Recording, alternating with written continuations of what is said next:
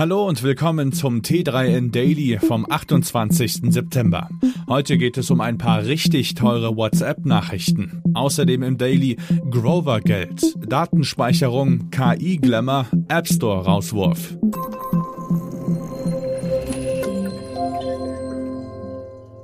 Dass Nachrichten via Messenger durchaus mal für Ärger sorgen können, haben wir wahrscheinlich alle schon mal erfahren. In den USA kommt einer bestimmten Branche die Nutzung von WhatsApp jetzt aber so richtig teuer zu stehen. Zahlreiche Banken und Finanzfirmen müssen in den USA Strafzahlungen entrichten, weil Mitarbeiterinnen mit ihrer Kundschaft über den Messenger-Dienst kommuniziert hatten. Das stellt einen Verstoß gegen die Regeln der Behördenaufsicht SEC dar. Die US-Behörden sehen darin sogar einen schwerwiegenden Regelverstoß, da die Unternehmen die Kommunikation in den verschlüsselten Diensten nicht wie vorgeschrieben archivieren konnten.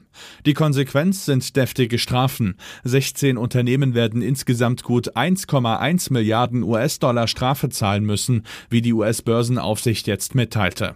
Unter anderem zahlen Barclays Capital, Goldman Sachs, Morgan Stanley und Deutsche Bank Securities jeweils 125 Millionen Dollar. Gut möglich möglich, dass demnächst auch hiesigen Unternehmen ähnlich unerfreuliche Dinge drohen. Medienberichten zufolge verschafft sich derzeit auch die deutsche Finanzaufsicht BaFin einen Überblick darüber, inwieweit Mitarbeiter deutscher Geldhäuser private Kommunikationsmittel wie etwa WhatsApp für geschäftliche Zwecke nutzen. Die Behörde sei dazu mit Anfragen an mehrere heimische Banken herangetreten, heißt es in Finanzkreisen.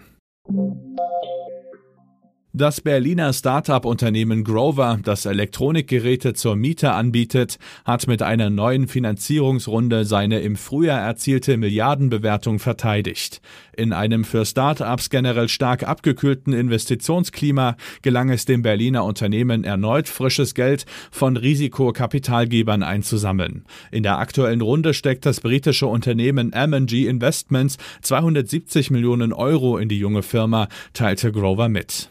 Zu Details der aktuellen Bewertung wollte Grover am Mittwoch keine Angaben machen. Man sei aber weiterhin ein Unicorn, also mehr als eine Milliarde wert. Das Startup bietet das Mieten von technischer Hardware an, ähnlich wie beim Leasing von Autos. Das Sortiment umfasst dabei populäre Elektronikgeräte wie Smartphones oder Spielekonsolen bis hin zu Notebooks oder Drohnen. Mit dem frischen Kapital plant Grover sein Produktinventar auszubauen, um die wachsende Nachfrage von Verbrauchern in bestehenden Märkten, darunter Deutschland, Spanien, die Niederlande und Österreich, zu bedienen.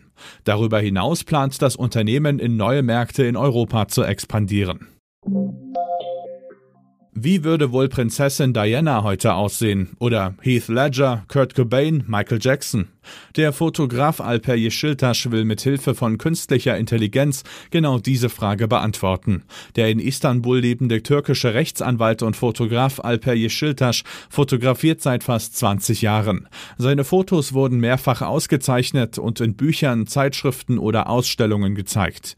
Im Rahmen seines Projekts Als ob nichts passiert wäre, lässt Yeşiltaş eine KI die Bilder verstorbener Stars so verändern, dass es so aussieht, als würde man die Stars heutzutage Tage fotografieren, wenn sie nicht gestorben wären.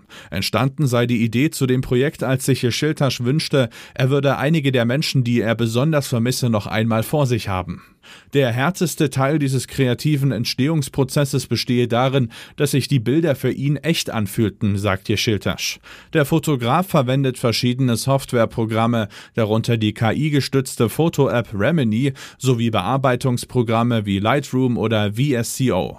Wie lange es dauert, bis eines der Bilder fertig ist, könne er nicht genau sagen. Ihr Schildtasch hat schon eine ganze Reihe Stars auf diese besondere Weise porträtiert. Folgende verstorbene Persönlichkeiten finden sich auf dem Instagram-Account Alpa Yesiltas. Freddie Mercury, Heath Ledger, Janis Joplin, Michael Jackson, Kurt Cobain, Jimi Hendrix, John Lennon, Ringo Starr, George Harris, Bruce Lee, Elvis Presley, Tupac, Prinzessin Diana, Selena Quintanilla Perez, Paul Walker und Amy Winehouse. Der Dauerbrenner bekommt wieder neues Feuer. Die Innenministerrunde der Länder hat sich wieder einmal für die sogenannte Vorratsdatenspeicherung ausgesprochen. Die Argumente sind ebenso wenig neu wie die Forderung. Zur Bekämpfung schwerer Verbrechen im Internet wollen die Innenminister der Länder mehr Möglichkeiten zur anlasslosen Speicherung von IP-Adressen als bislang vom Bund geplant.